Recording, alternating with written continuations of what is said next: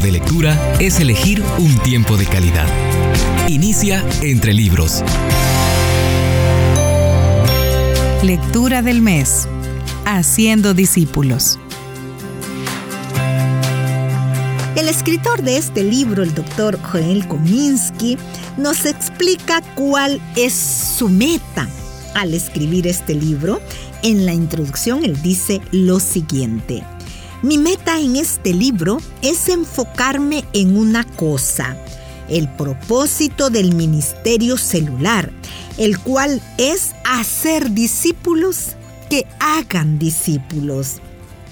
Cubriré muchos aspectos de la iglesia celular, pero mi meta es explicar una cosa, cómo esas diferentes partes apuntan hacia la meta de moldear a los seguidores de Jesús.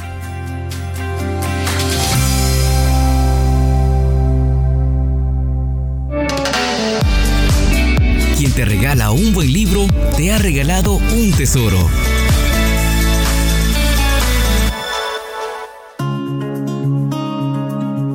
Haciendo discípulos en la iglesia del siglo XXI es el título del libro cuya lectura usted escucha. Me traslado hasta la sección 3 titulada ¿Cómo hace discípulos el sistema celular? Y de esta al capítulo 9, el discipulado a través de la supervisión. La lógica nos dice que Jesús debió haber pasado la mayor parte de su tiempo concentrándose en la multitud. Después de todo, él solo iba a estar en la tierra por un corto periodo de tiempo y las multitudes tenían tantas necesidades. Sin embargo, de los 550 versículos en el Evangelio de Marcos que hablan del ministerio de Cristo, 282 muestran a Jesús relacionándose con el público, mientras que 268 ilustran su trabajo con los doce discípulos. ¿Por qué Jesús pasaría tanto tiempo con tan pocos discípulos? Incluso dentro del grupo de los doce, les dio más atención a Santiago, Pedro y Juan. Jesús sabía que tenía que centrarse en estos pocos con el fin de preparar a los que en realidad dirigirían a la multitud.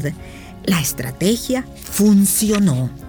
Hechos capítulo 2 y versículos 41 y 42 dice, Así pues, los que recibieron su mensaje fueron bautizados y aquel día se unieron a la iglesia unas tres mil personas. Se mantenían firmes en la enseñanza de los apóstoles, en la comunión, en el partimiento del pan y en la oración. Muchos pastores olvidan este principio. A diferencia de Jesús, se concentran en la multitud y no desarrollan hacedores de discípulos.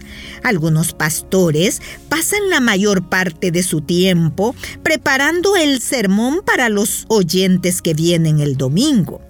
El problema es que los discípulos no se forman principalmente a través de escuchar un mensaje.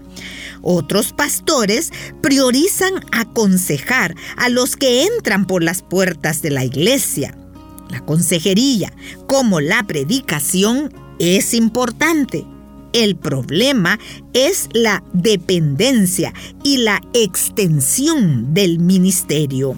De hecho, ambas están conectadas, ya que el pastor crea una dependencia en sí mismo, no es capaz de llegar a más personas. La única manera de que un pastor salga de sí es seguir el ejemplo de Jesús, concentrarse en los hacedores de discípulos quienes luego pastorearán la multitud. ¿Por qué? porque ellos serán los que van a proporcionar los cuidados para el resto de la iglesia. Este fue el mismo principio que Jetro comunicó a Moisés después de verlo servir como juez desde la mañana hasta la noche. Éxodo capítulo 18 y versículo 13. Jetro dijo a Moisés: Pues te cansas tú y se cansa la gente que te acompaña. La tarea es demasiado pesada para ti.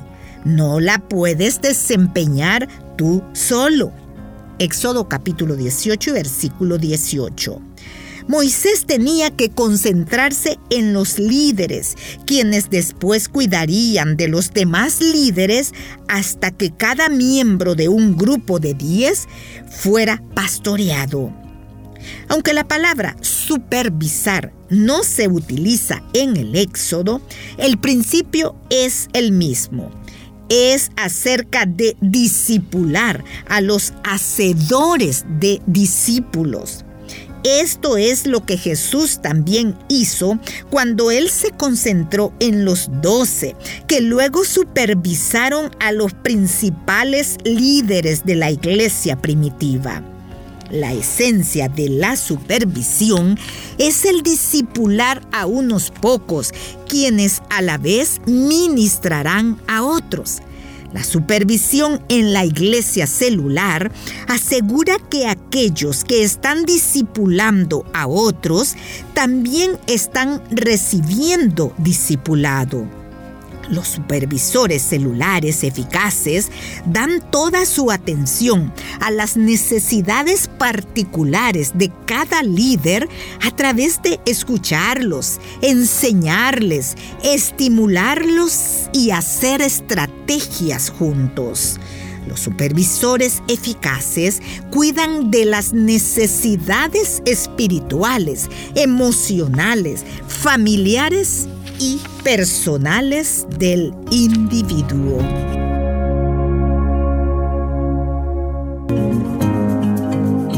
Cómo disipular a los líderes a través de la supervisión, parte del capítulo 9. El discipulado a través de la supervisión. De esto continúo leyendo cómo disipular a los líderes a través de la supervisión. Los entrenadores eficaces afinan los detalles necesarios para cubrir las necesidades específicas de los jugadores. ¿Qué es lo que le falta al líder? ¿Qué necesidades en particular tiene el líder?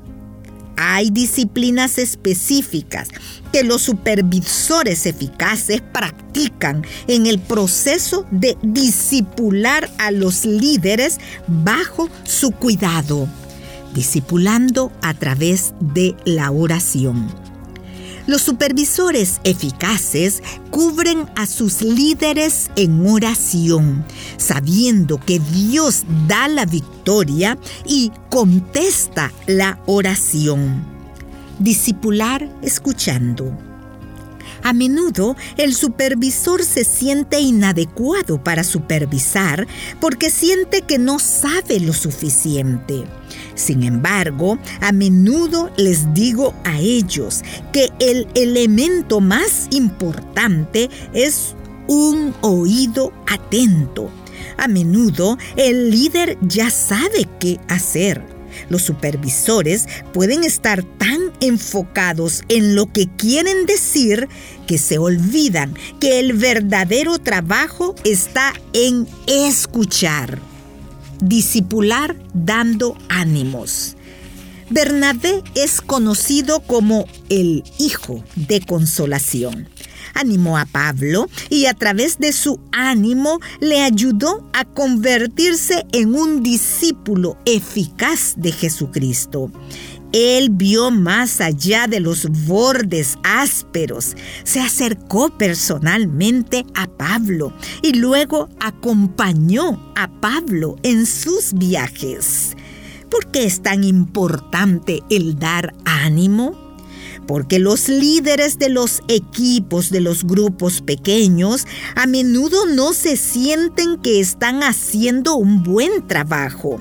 Ellos se comparan a sí mismos con los demás y se sienten frustrados, fracasados.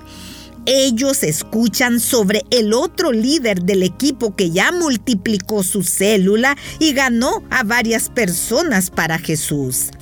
El líder puede sufrir fácilmente de sentimientos de incapacidad, discipulando con nuestro aprecio. El pastor se preocupa por el supervisor y el supervisor se preocupa por los líderes. El líder a su vez se preocupa por los miembros. Todo el mundo necesita ser supervisado y apreciado. La supervisión ayuda a que en el sistema todo fluya junto, al igual que la iglesia primitiva. Discipular desarrollando. Los supervisores desarrollan líderes en ambas maneras, tanto formales como informales. Un supervisor apoya el ministerio de cada líder conectándolo con los recursos necesarios, tales como los planes de estudio o currículo, el equipamiento o apoyo en oración discipulando mediante la planeación estratégica. El supervisor también le debe recordar al líder de la célula que su planificación estratégica debe incluir animar a todos los miembros a tomar el equipamiento del discipulado, haciéndoles saber que nadie será un futuro miembro del equipo sin antes graduarse del proceso de equipamiento.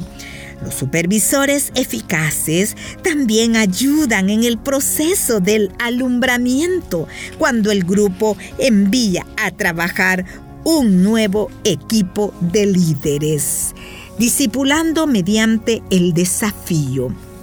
Cuando un jefe de equipo se estanca, los miembros lo perciben. Se preguntan qué pasa con el grupo falta vitalidad, la lección no está preparada y el líder emana una cierta apatía. Los supervisores celulares eficaces están lo suficientemente cerca para detectar la falta de vida del líder. El supervisor debe estar dispuesto a hablar directamente con el líder sabiendo que la condición espiritual negativa del líder afectará a los que están en el grupo.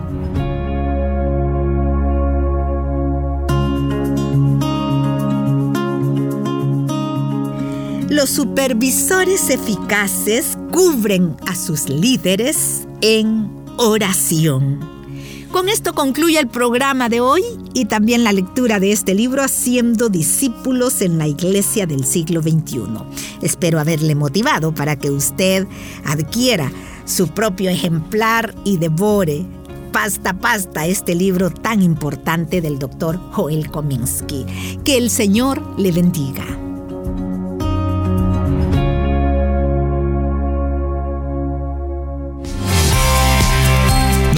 Elegir tiempo de calidad. Nos conviene la lectura. Búscanos en Facebook, arroba entre libros radio. Esta es una producción de CCRTV, Corporación Cristiana de Radio y Televisión.